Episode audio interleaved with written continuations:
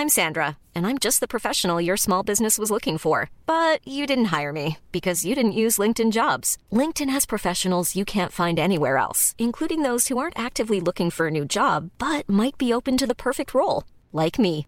In a given month, over 70% of LinkedIn users don't visit other leading job sites. So if you're not looking on LinkedIn, you'll miss out on great candidates like Sandra. Start hiring professionals like a professional. Post your free job on linkedin.com/people today.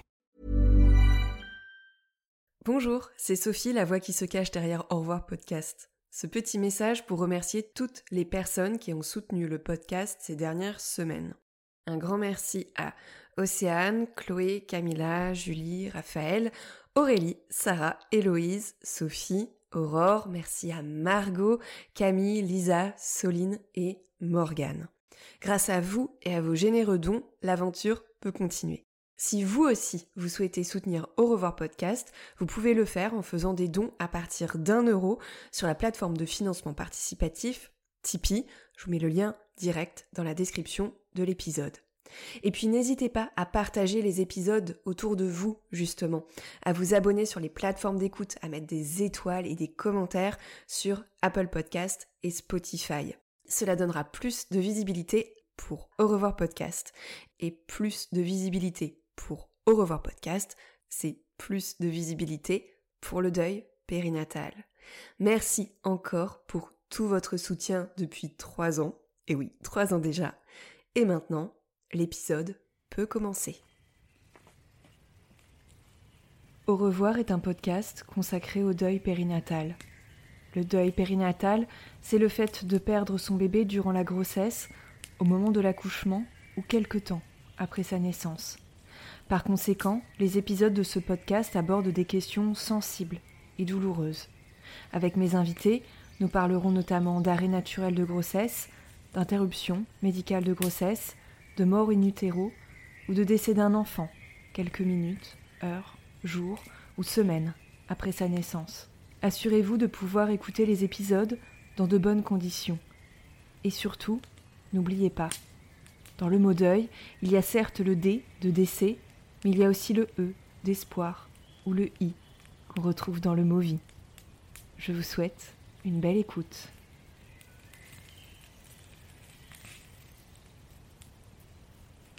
C'est un cliché en noir et blanc.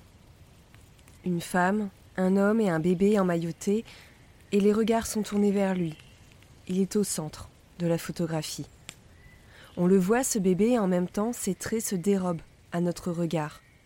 La petite silhouette, protégée par les langes, est blottie contre la poitrine de sa mère. Photographier l'accouchement et les minutes qui lui succèdent, c'est devenu un rituel culturel, social. Les images seront précieusement gardées aux côtés des échographies pour nourrir l'histoire visuelle de la famille et la venue au monde de l'un de ses nouveaux membres. Je crois que nous avons toutes et tous été confrontés à ce type d'images, reçues par SMS ou sur WhatsApp pour annoncer une naissance. Il y a celles et ceux qui postent sur les réseaux sociaux, parfois quasiment en direct, ce cliché de la rencontre avec le bébé. C'est comme une immersion dans la salle de naissance, dans ce moment hors du temps, aux côtés des parents, de la mère qui vient d'accoucher, perfusion, encore au bras. Mais revenons-en au cliché en noir et blanc dont je vous parlais. Sur le visage de cette mère, justement, on peut lire des émotions très vives, de la fatigue, de la douleur, sûrement beaucoup d'amour aussi. Mais cette image, publiée sur Instagram justement, est aussi accompagnée d'autres photographies. La pose de la péridurale, par exemple. Alors on se dit, c'est un reportage photo, une série documentaire en fait, c'est le texte qui révèle un autre niveau de compréhension. Derrière l'apparente banalité de la scène se cache un drame familial. Le bébé, il s'appelle Jack. Souvenez-vous, Jack, c'est le fils de John Legend et Chrissy Teigen, star américaine aux millions de followers. Jack, il est mort-né à l'automne 2020. Jack, sur ces images, on ne voit pas son visage, préservé des regards extérieurs par le cadrage. Seuls ses parents et les personnes dans la pièce connaissent ses traits à ce moment-là. Mais Jack, c'est comme s'il était devenu en quelques secondes le représentant de tous les bébés décédés pendant la grossesse ou quelques temps après la naissance, le représentant de tous ces bébés invisibles aux yeux des autres. Cette photo, elle est venue se fracasser contre le silence qui nimble le deuil périnatal et elle l'a fait exploser. Je me souviens qu'avoir vu ces photographies avait suscité en moi un mélange d'émotions et de sensations très vives. Un sentiment d'étrangeté, pourquoi documenter cela sur les réseaux sociaux, m'étais-je demandé, et puis une impression de déjà vu, de déjà vécu, la tristesse aussi, et très rapidement j'ai ressenti de la reconnaissance. Merci, merci d'avoir posté cette image et d'avoir mis sur le devant de la scène cette vérité du deuil périnatal, ce moment si précieux de la rencontre avec un bébé décédé, certes, mais avec notre bébé, avec ton bébé, avec celui que tu portais, celui que tu as senti bouger, celui que tu aimais déjà. Merci d'avoir exposé cette vérité crue, violente, cette vérité qui envoie valser tous les non-dits, silence gêné et mensonges par omission. On ne va pas dire le contraire. Oui, c'est horrible, oui, c'est trop triste, mais c'est une rencontre. Et parfois, on n'a même pas de photo pour s'en souvenir. Et en fonction du terme de la grossesse, parfois il n'y a même pas eu de rencontre. La force de cette photographie, publiée sur le compte de Chrissy Teigen, la maman de Jack, c'est qu'elle fait le pont entre un drame familial et intime, mais aussi un drame collectif. Cette photo, ce poste, c'est tout à la fois la main tendue d'une famille qui nous dit nous avons besoin de soutien, et d'une famille qui nous dit aussi on est ensemble et ensemble on va briser les tabous. Chrissy Teigen and John Legend are grieving the loss of their third child. Chrissy revealed late on Wednesday in a devastating Instagram post in a series of photos Chrissy and John La publication de ces images a produit un raz-de-marée médiatique. J'ai l'impression de n'avoir jamais autant entendu parler du deuil périnatal. She and her husband John Legend announcing Wednesday they lost their third child after she suffered a miscarriage. Chrissy Teigen says she didn't know how to start writing about all they've been through, but that it felt right to begin with a thank you. Il y a eu de la reconnaissance, de l'empathie, du soutien, mais il y a eu aussi leur corollaire. De la haine, des critiques nauséabondes. Quelle horreur, c'est du voyeurisme. Que c'est glauque, que c'est impudique. Oui, on peut se questionner sur le fait de publier ces photos. Mais finalement, nombreuses sont les célébrités qui mettent en ligne quasiment tous les aspects de leur vie privée. Et puis Chrissy Teigen n'est pas la première à partager une photo d'un bébé qui vient à peine de naître. Alors pourquoi crier à l'impudeur dans ce cas présent? Parce que le bébé, dont on ne peut même pas distinguer les traits en fait, est mort-né. Ce n'est pas l'image qu'il dit, c'est le texte. Certains commentateurs mal avisés se sont donc insurgés non pas contre ce que l'œil pouvait a priori percevoir, mais ce qui était suggéré. Du bébé mort-né, on ne voit quasiment rien en fait, on voit juste une silhouette dans des langes. Mais les mots, implacables, ils sont là. L'indicible a été écrit et l'image vient confirmer la triste nouvelle. La suggestion visuelle est devenue comme une révélation. Il y a des bébés qui meurent avant de naître et on ne peut plus fermer les yeux là-dessus.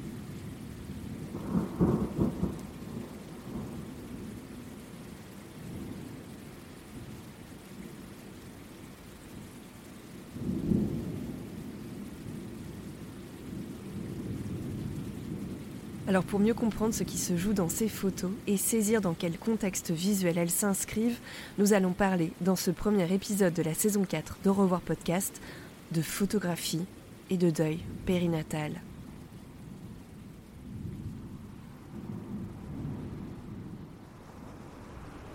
Et avant de donner la parole à mes invités, on va faire un petit détour par l'histoire de la photographie mortuaire, de la photographie après décès.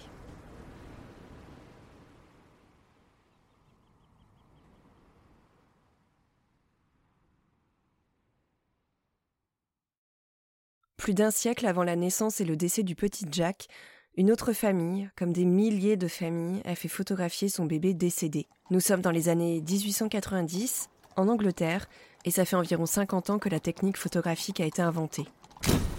L'album est lourd, il renferme des images réalisées par des photographes professionnels en studio. Il y a aussi des clichés plus spontanés, quoique toujours très figés. Ils ont été réalisés par des amateurs et dans le cas présent, c'est surtout le père de famille qui est derrière l'appareil photo.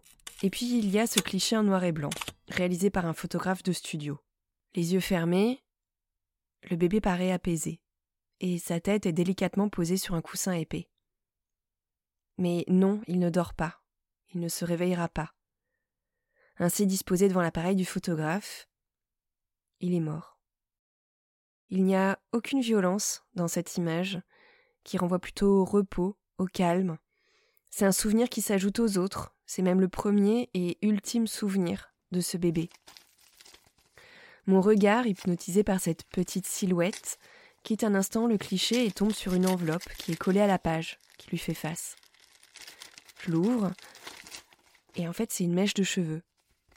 Une mèche des cheveux de ce bébé. Et plus que l'image du petit défunt, c'est ce détail en fait qui m'a profondément marqué, tant il crée une proximité immédiate et organique avec le bébé dont la vie fut trop brève.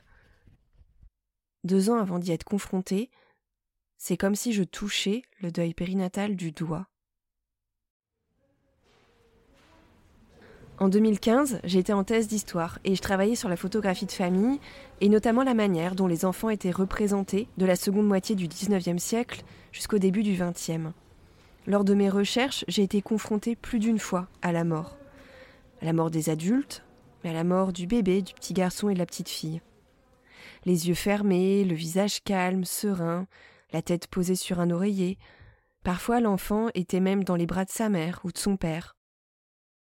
Mais en fait, ces clichés sont d'un autre temps et tout cela me semblait extrêmement lointain. L'absence de couleur, cela dit, nous aide à instaurer une distance avec la photo et avec le caractère mortuaire de cette dernière.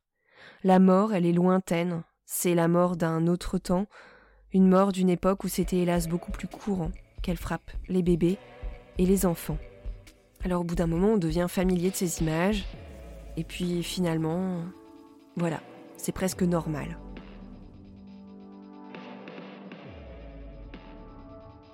À l'époque où ces clichés ont été réalisés, il n'y a rien d'étrange ou de macabre dans ces images. Les photos après décès, appelées aussi photos post-mortem ou photos mortuaires, sont là pour capturer uniquement un ultime souvenir, voire même l'un des seuls souvenirs que l'on aura du petit défunt. L'historienne Marie-France Morel note d'ailleurs le caractère courant et ancien de ces représentations. Dans son article Image du petit enfant mort dans l'histoire, elle explique d'ailleurs que les premières peintures d'enfants sur leur lit de mort auraient été faites au XVIe siècle. Ce que je note surtout dans cet article de Marie-France Morel, c'est le fait que ces peintures, puis ces photos, n'étaient pas du tout destinées à être dissimulées ou cachées.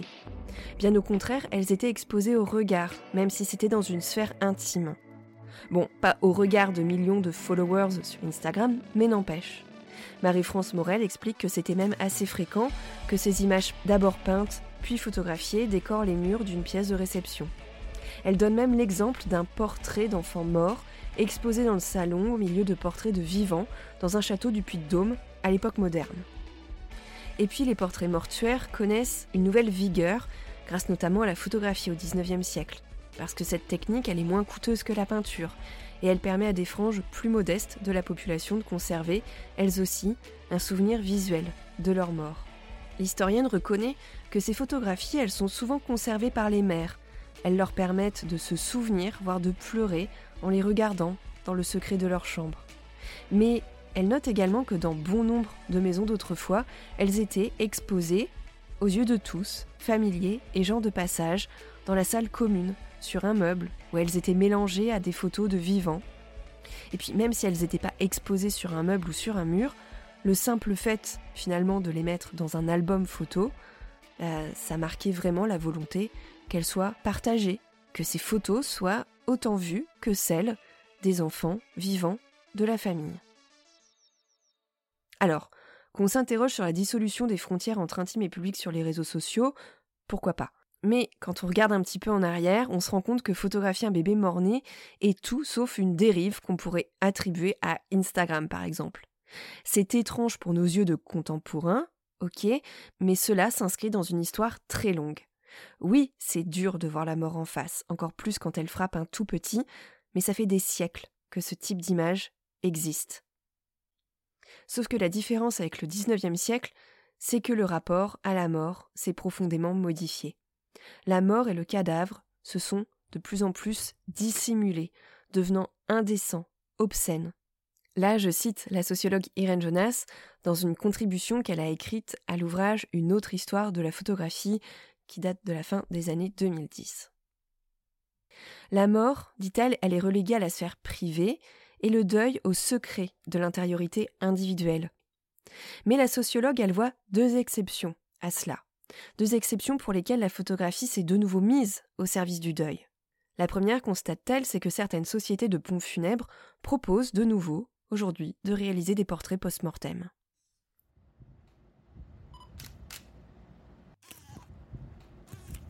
La deuxième, c'est celle qui nous intéresse le plus. Il y a cette pratique dans les services hospitaliers de photographier les fœtus et les enfants morts-nés, ces photographies étant remises ensuite à la demande aux parents qui les réclament, parfois après le décès. Alors la sociologue remarque qu'on peut voir dans cette pratique hospitalière moderne, contemporaine, une survivance des photographies anciennes, des photographies post-mortem du XIXe siècle et du début du XXe. Ce qui est fou, c'est que ce texte, écrit par cette sociologue, eh bien je l'ai lu moins d'un an avant d'être confrontée moi-même au deuil périnatal. J'étais passé très rapidement sur ce paragraphe, et d'autant plus rapidement que cela me semblait inconcevable. Et la suite? Bah, Vous la connaissez. J'ai découvert ma grossesse quelques mois plus tard, et j'ai dit au revoir à mon bébé à la fin de l'année 2017. Ce jour-là, dans la salle d'accouchement, on n'a pas pris de photos. Et ce que je regrette Peut-être bien, mais je pars du principe qu'on a fait comme on a pu. Et je crois que c'est ça aussi, qui m'a rendu un petit peu triste quand j'ai vu la photo de Jack et de ses parents. Vous savez, Chris Teigen et John Legend. Je n'ai pas de photo équivalente et je n'en aurai jamais. C'est l'une des sages-femmes qui a réalisé des photos de notre bébé seul, dans la pièce d'à côté. Nous avions apporté une clé USB pour repartir chez nous avec les fichiers. Bon, malgré tout, si j'ai quelques regrets, j'ai quand même eu de la chance. Bah oui, parce que du fait du terme de ma grossesse et du fait qu'il y a eu un accouchement par voie basse, bah ça m'a permis d'avoir des photos. Réaliser ce type de photographie, ce type de photographie après décès de bébés mort-nés, c'est justement la mission de l'association Souvenange, créée en 2014. Aujourd'hui, Souvenange compte plus d'une centaine de bénévoles qui photographient les bébés et qui retouchent également les clichés, clichés qui peuvent être par ailleurs réalisés par les parents ou les soignants.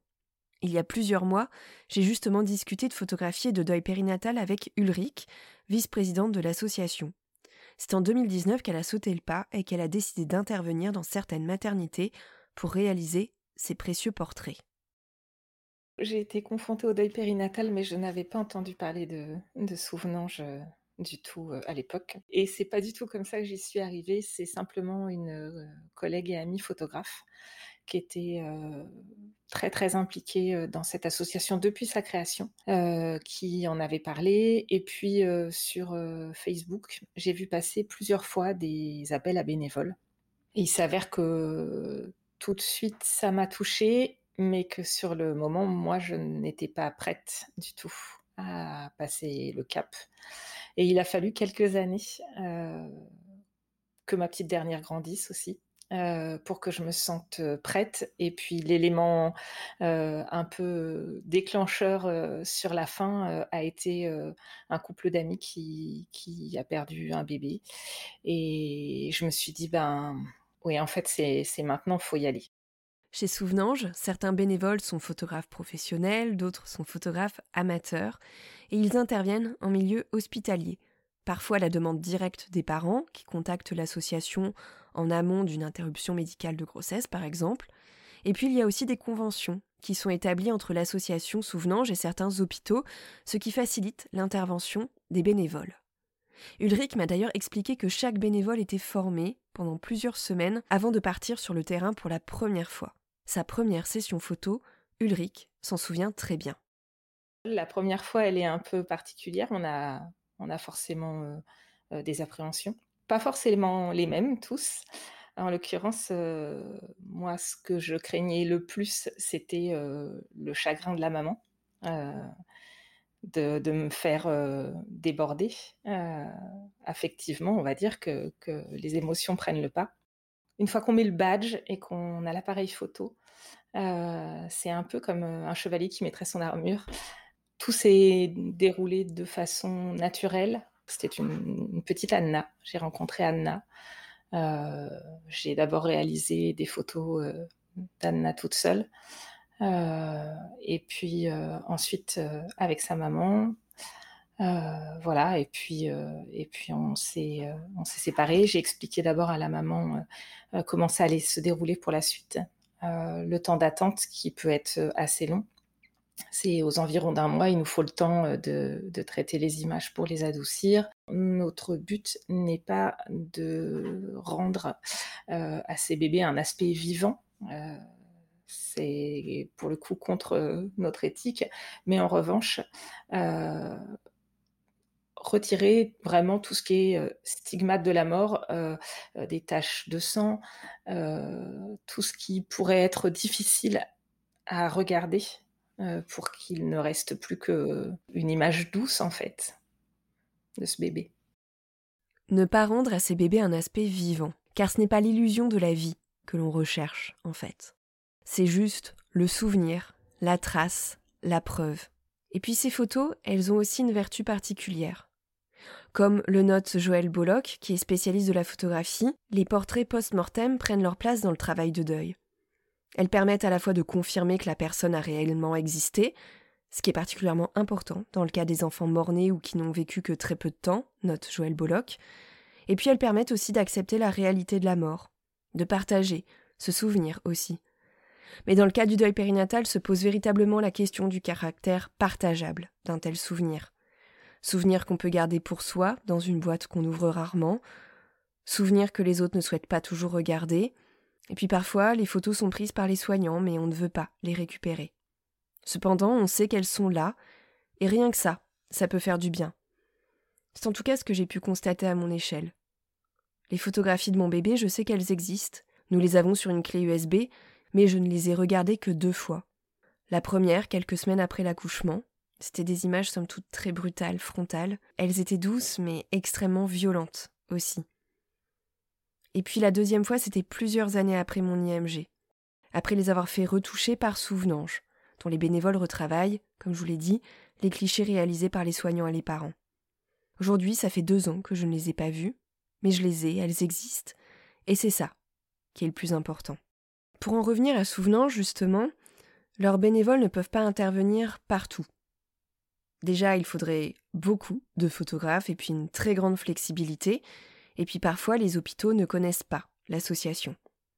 Il y a quelques années, Julie, photographe indépendante, a reçu un appel d'un gynécologue qu'elle connaît bien. L'une de ses patientes va vivre une interruption médicale de grossesse dans quelques jours et souhaiterait avoir de belles photographies de son bébé. Il a aussitôt pensé à Julie. Vous allez entendre Julie dans quelques instants, mais avant ça, j'aimerais vous mettre en garde. Il n'est pas conseillé d'intervenir pour prendre des photos sans formation préalable. D'ailleurs, dans l'association Souvenange, je vous l'ai dit, tous les bénévoles sont formés afin de pouvoir vivre dans les meilleures conditions possibles les sessions photos et aussi, lorsqu'ils sont au contact des parents, pouvoir avoir vis-à-vis d'eux le comportement le plus ajusté. Si Julie a accepté, c'est uniquement de façon exceptionnelle parce qu'elle connaissait le médecin. C'est d'ailleurs la seule fois qu'elle est intervenue dans ce contexte. En fait, il m'a appelé un jour en me disant mais écoute Julie, euh, j'ai une maman qui, va accoucher, on va devoir interrompre la grossesse, euh, elle veut des photos, j'ai forcément pensé à toi, est-ce que, tu, te sens de faire les photos euh, après l'accouchement? En fait, j'ai même pas réfléchi, j'ai dit ben oui, oui, oui, enfin, si la maman a ce, besoin-là, si elle a besoin de ces photos, euh, il n'y a pas à réfléchir, il n'y a, pas, de problème, je viens. Non, en fait, quand il m'a quand il m'a appelé pour ça, je lui dis: «Mais tu sais, il existe une association qui s'appelle Souvenange» et il connaissait même pas. Absolument aucun problème pour que moi je vienne, mais voilà, sache qu'à l'avenir, s'il y a besoin, cette association existe et pourrait, voilà, avoir une convention avec vous pour, pour réitérer, ce genre de photos, en fait. En fait, moi, je connaissais déjà l'association parce que, bah, forcément, le milieu de la photo, le milieu de la naissance, ça, c'est quelque chose quand même dans notre milieu qui est quand même assez connu. dans mon entourage, j'ai des parents qui ont été confrontés au deuil périnatal, donc c'était quelque chose voilà, que je, je savais que ça existait, mais j'avais jamais finalement franchi le pas. C'est le, papa, dans un premier temps, qui m'a appelé. qui m'a appelé en disant voilà, on, va perdre notre bébé. Puis lui m'a dit, moi je, je, suis un peu pas contre, mais voilà, moi je ne veux pas forcément ces photos-là. Par contre, c'est très important pour, pour ma femme. ils avaient une petite fille déjà de deux ans et demi, trois ans. Donc voilà, c'était important pour eux d'avoir quand même cette trace-là de, ce bébé. Mais voilà, en fait, je me suis mis en mode, on a besoin de toi, ils te font confiance, que ce soit le service, le service gynéco ou, les parents, ils te font confiance. Donc de toute façon, tu, fais ton boulot. Et en fait, je, pense que je me suis mis vraiment dans des conditions comme si j'allais pour une séance de naissance classique, en fait. Juste, voilà, avant de, rentrer dans, la pièce, j'ai demandé à sa femme, bon, là, par contre, moi, je, je, voilà, je sais que c'est une IMG, par contre, je ne sais pas les, raisons. Mais voilà, j'ai besoin de savoir un petit peu à quoi je vais être confrontée, mine de rien. Donc, j'ai eu les, raisons et on m'a préparé, du coup, juste à ce moment-là, en disant, voilà, le bébé est comme ci, comme ça. Mais, mais ouais, je, suis, je suis restée très. voilà, j'y suis allée un peu. ouais, peut-être, je pense, un peu en mode machine, en disant, bon, allez, fais les photos que tu dois faire. Ces portraits, ils peuvent être réalisés en chambre mortuaire, par exemple, ou dans une autre pièce dédiée près de la salle d'accouchement. Chez Souvenange, chaque bénévole a ses petits rituels. À ce propos, Ulrich va vous en dire un petit peu plus sur sa manière de procéder.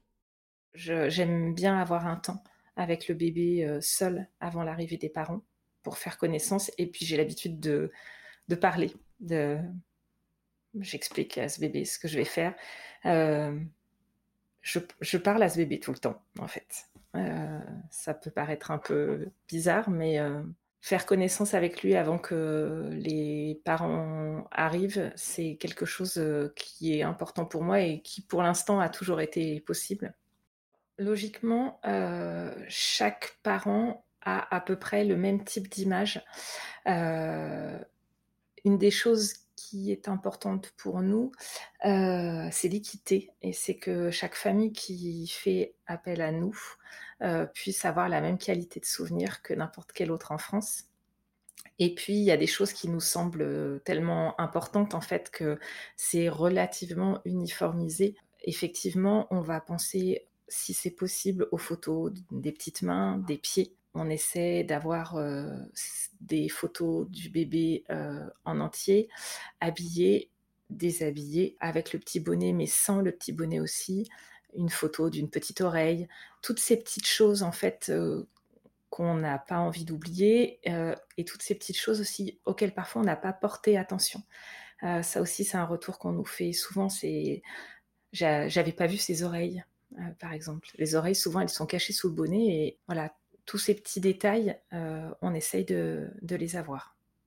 Et pour le reste, ce sont des photos qui sont finalement euh, assez simples. On ne fait pas de mise en scène particulière.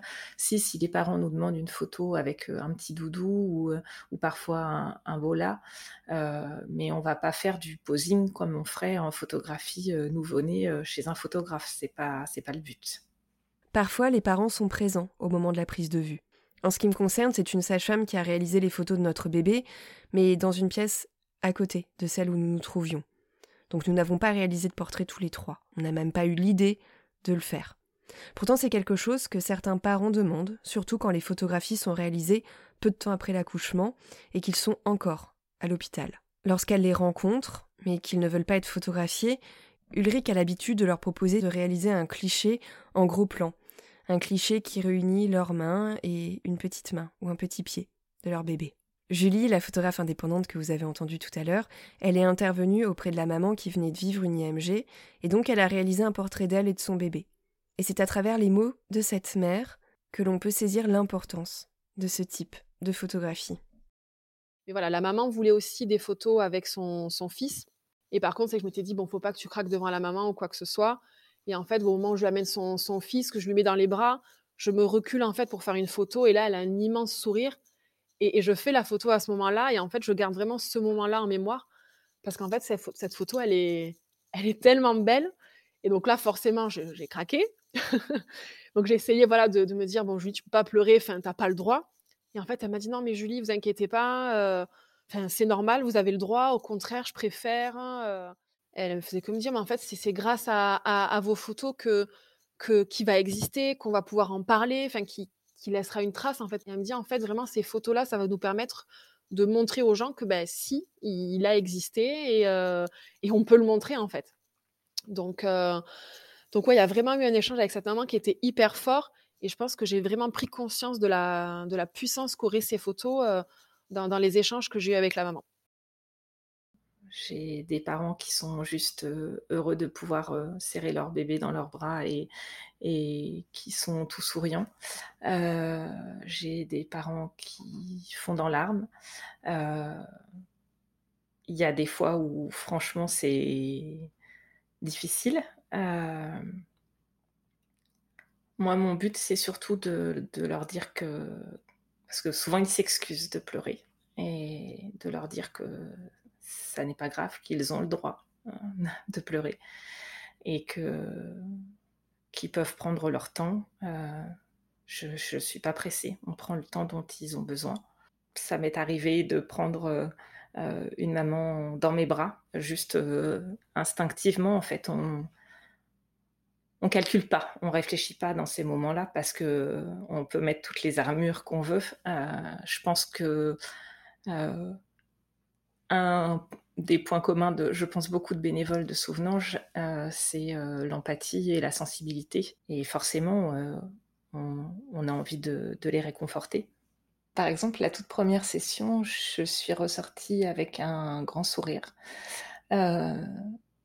en étant heureuse de ce que j'avais accompli et de me dire que j'avais participé euh, à un chemin de, deuil euh, et que je savais que d'une certaine façon euh, j'avais aidé cette maman-là et du coup je, je me sentais heureuse de l'avoir fait. Et puis la dernière intervention que j'ai faite, pour une fois j'ai pleuré dans ma voiture sur la route retour parce que ce qui s'est passé à ce moment-là, ce jour-là, avec cette maman-là, euh, était, euh, était peut-être plus fort, plus émouvant. Je ne saurais même pas expliquer forcément, mais j'ai été plus profondément touchée.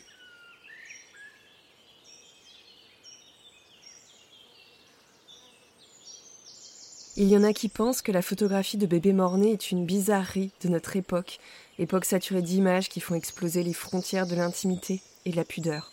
Et pourtant, comme je vous l'ai montré dans cet épisode, ces images, elles existent depuis des centaines d'années. Ulrich, elle trouve ça normal, en fait, d'intervenir dans les hôpitaux et de créer des traces, des souvenirs de ces enfants qui étaient attendus et désirés. Mais elle le dit elle-même, son entourage a trouvé ça étrange qu'elle s'engage auprès d'une association qui photographie des bébés morts-nés. J'avais connaissance du portrait post-mortem, mais euh, à une époque plus ancienne, euh, où c'était clairement dans, les mœurs euh, même de poser avec les gens de sa famille décédés. Mais euh, avant de connaître l'association Souvenange, non, j'imaginais pas euh, que ça avait encore euh, cours aujourd'hui. J'ai pas la sensation de m'être dit c'est bizarre. Je sais que c'est pour le coup dans mon entourage quand j'ai parlé de mon entrée dans l'association, c'est beaucoup les gens trouvent, ça étrange. moi, je crois pas avoir eu cette sensation-là. Je, je, pense juste que euh, ça me paraissait normal. C'est la seule trace euh, tangible de l'existence de ce bébé. Alors évidemment, euh, moi avec mon regard de photographe, la photo, elle a une place énormissime. Mais en plus, en tant que maman, je sais comme c'est important de garder une trace, une trace tangible. C'est c'est une preuve de ce qui a été vécu.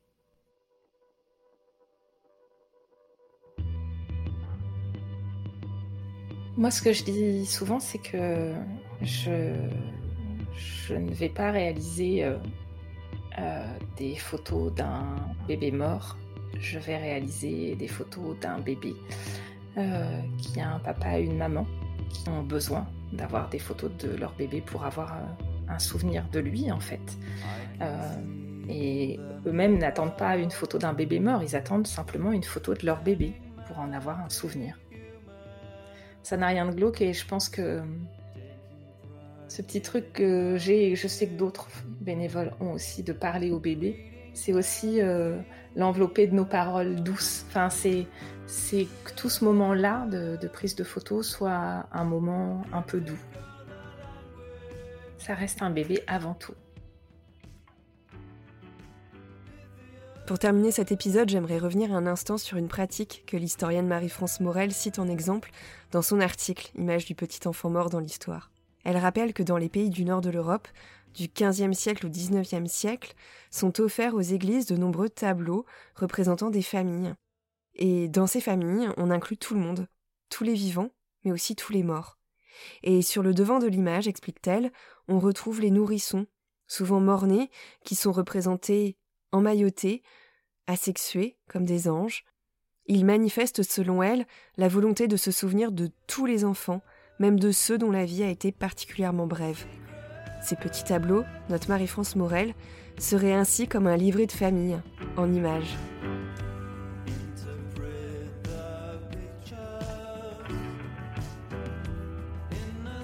Et moi j'aime bien terminer sur cette idée de livret de famille en images. Parce qu'on ne peut pas toujours inscrire ses bébés dans nos livrets de famille, parce qu'on n'a pas toujours de photographie qui représente tous les membres de cette famille. Et cet exemple qu'elle donne, moi, ça me fait penser à ces illustrations que l'on voit sur les réseaux sociaux, ces dessins sur lesquels tous les membres de la famille, euh, les parents, les, les enfants sont réunis, même les bébés qui ne sont plus là, parfois représentés sous les traits d'un ange. Pour les personnes qui les ont commandés, ces dessins sont aussi précieux que les photos, d'autant que parfois on n'a juste pas de photos. Et le dessin, il vient alors combler ce vide. Le vide dans la famille, le vide laissé par l'absence d'image photographique. En fait, ce que j'aimerais retenir, c'est que l'image, qu'il s'agisse d'une photographie ou d'une illustration, elle est précieuse. C'est cette trace matérielle qui lutte contre l'oubli, qui ajoute un souvenir au peu de souvenirs qu'il nous reste et c'est pour ça qu'elle a une place toute particulière dans le deuil périnatal. Cet épisode touche à sa fin et je tiens à remercier Ulrich, vice-présidente de Souvenange, et Julie, photographe, d'avoir accepté de livrer leur témoignage. Vous retrouverez toutes les références que j'ai citées, notamment les écrits d'Irène Jonas, Marie-France Morel et Joël Bolloc, dans la description de cet épisode. Je suis Sophie de Chivray et j'ai eu le plaisir d'écrire, réaliser, monter et mixer cet épisode. Si vous avez à cœur de soutenir Au revoir podcast et de donner au deuil périnatal davantage de visibilité, n'hésitez pas à laisser un petit commentaire et des étoiles sur Apple Podcast et Spotify.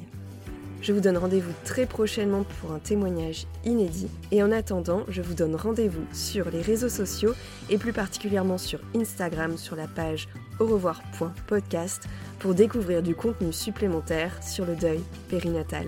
Je vous dis à très bientôt.